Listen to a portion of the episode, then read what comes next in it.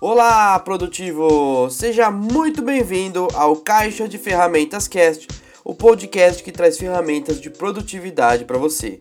Eu sou Daniel Frila e essa é a segunda parte do nosso episódio sobre Pomodoro. No último episódio, falamos sobre a técnica Pomodoro e como ela nos ajuda a se tornar mais focados em uma tarefa por vez.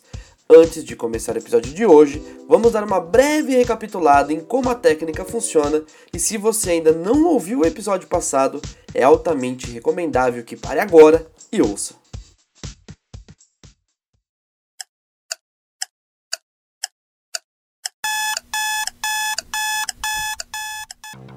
Então, para começar o Pomodoro, nós precisamos de um timer regressivo. Ele pode ser um aplicativo, ou então, se suas atividades são no PC, eu recomendo o site Pomofocus, que é um Pomodoro online. Fora isso, nós precisaremos de uma tarefa para ser realizada. Então, escolhe uma atividade que você queira fazer agora. Agora que nós já sabemos qual é a tarefa que vai ser realizada, vamos começar colocando o nosso timer uma contagem regressiva de 25 minutos. Durante esse tempo, nós focaremos única e exclusivamente na realização dessa atividade. Quando os 25 minutos chegarem ao fim, vamos iniciar um timer de 5 minutos.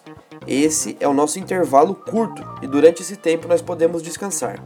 Acabando o intervalo curto, voltaremos a ficar 25 minutos focados em uma atividade. Lembre-se, é uma atividade por vez. Faremos esse ciclo de 25 minutos de trabalho e 5 de descanso durante 4 vezes. Porém, no quarto ciclo, ao invés de descansar 5 minutos, descansaremos 15, e essa é a nossa pausa longa.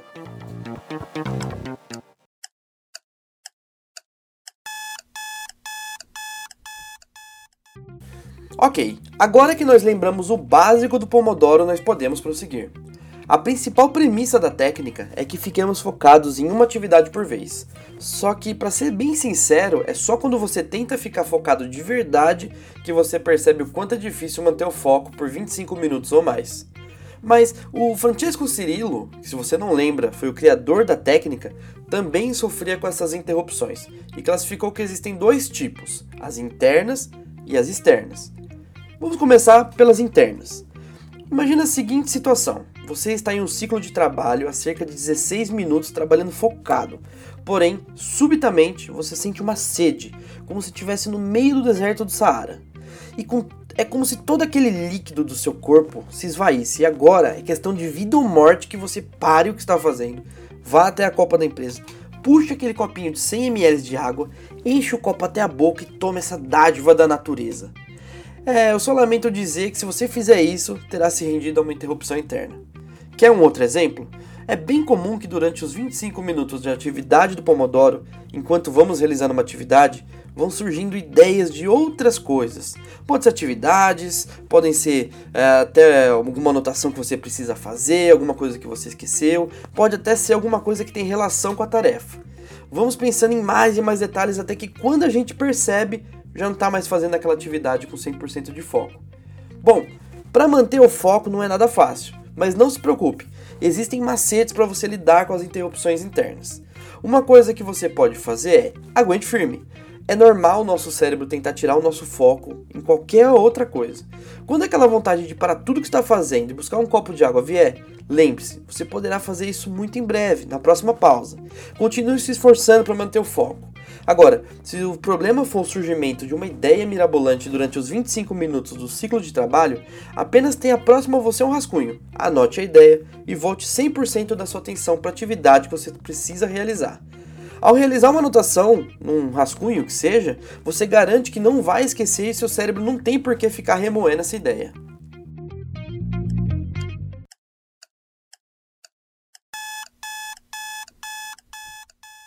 Com o passar do tempo, nós vamos melhorando a nossa relação com as interrupções internas. Já as externas, hum... Bom, as interrupções externas são todas as interrupções que dependem de fatores externos. E aí nisso a gente inclui o amiguinho do lado, o telefone, o e-mail urgente, uma prioridade do chefe, etc, etc e etc. E já aproveitando essa deixa, se você tem problemas com seu e-mail, eu recomendo que você ouça o nosso episódio sobre o Inbox Zero, é o episódio 1. Fica a dica aí. Bom, a primeira coisa que nós devemos aceitar é que as interrupções vão acontecer, mas existem formas de lidar com elas. Por exemplo, imagine que você está com 20 minutos de um ciclo de 25 e um colega de trabalho te chama.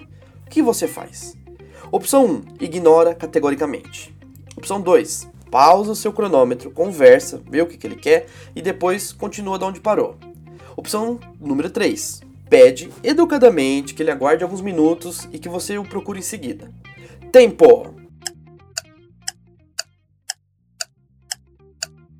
A opção mais correta é a 3. Você vai pedir para o seu colega para que ele espere um pouco e vai procurá-lo logo em seguida. O principal é que você realmente o procure assim que possível. Esse é um elo de confiança que você precisa criar com a sua equipe.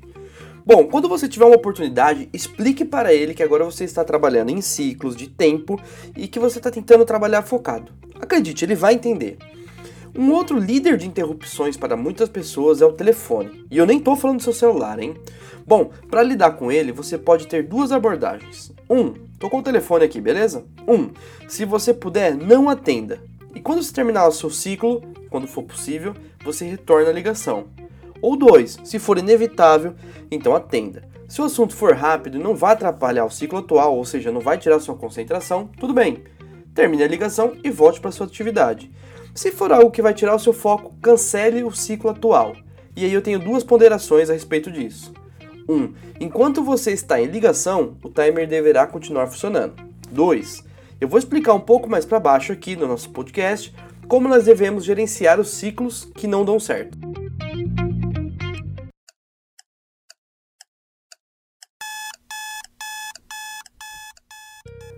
Agora que a gente já entendeu um pouco mais sobre as interrupções, chegou a hora de dar os próximos passos na nossa técnica. Vamos falar sobre as planilhas. Além de ser uma técnica de gestão de tempo, o Pomodoro nos ajuda a organizar, priorizar e entender como é o nosso desempenho. Tudo isso é feito graças a três planilhas, que são planilha de tarefas do dia, planilha de inventário de atividades, planilha de registros. Eu vou explicar um pouco mais sobre cada uma delas. Vamos começar então pela planilha de tarefas do dia.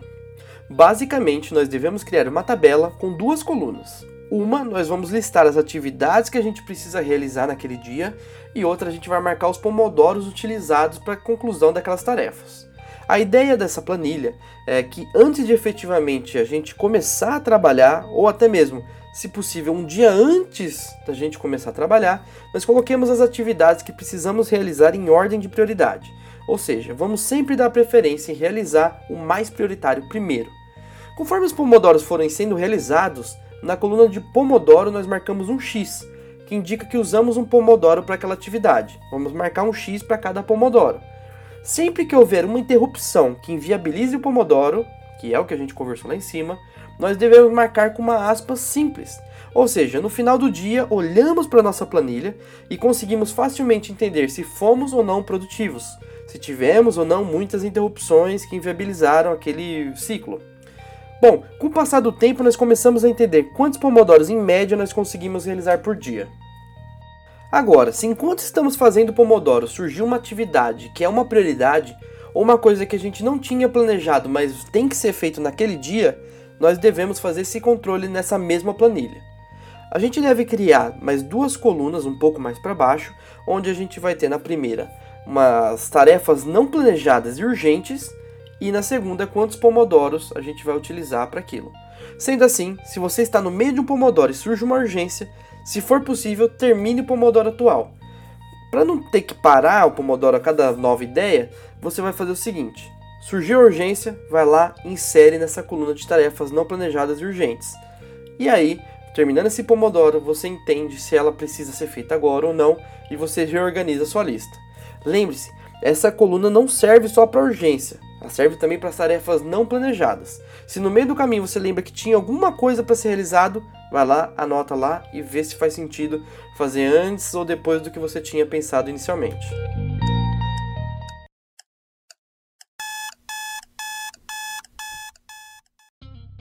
Agora chegou a hora de falar da planilha de inventário de atividades. Enquanto nós estamos realizando nossas atividades, outras vão surgindo. E nem tudo precisa ser para aquele mesmo dia. A ideia da planilha de inventário de atividades é anotar o que precisamos fazer para os próximos dias. A anotação deve ser um local que não nos deixe esquecer, ao mesmo tempo que não exija que façamos naquele dia. A estrutura do inventário de atividades é bem mais simples. Temos uma planilha com duas colunas, uma é a atividade que deve ser realizada e a outra é a estimativa de quantos pomodoros deverão ser utilizados.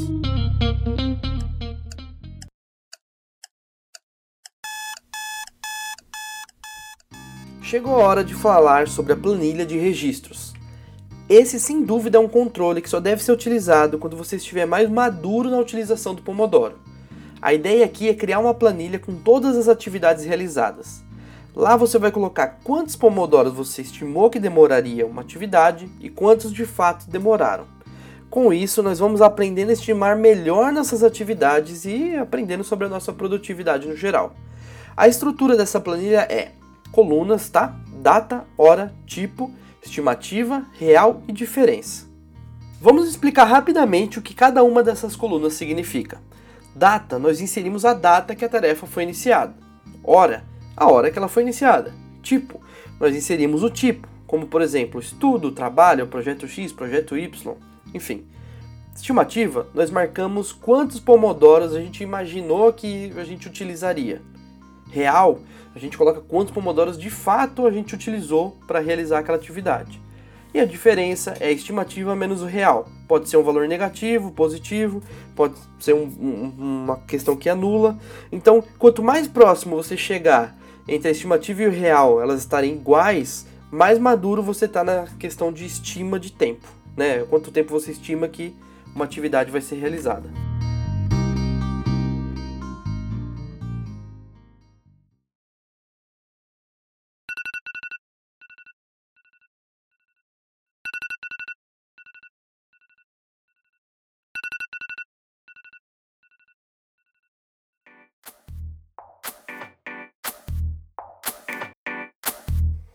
Finalmente nós vamos chegando ao final de mais um episódio do nosso Caixa de Ferramentas Cast.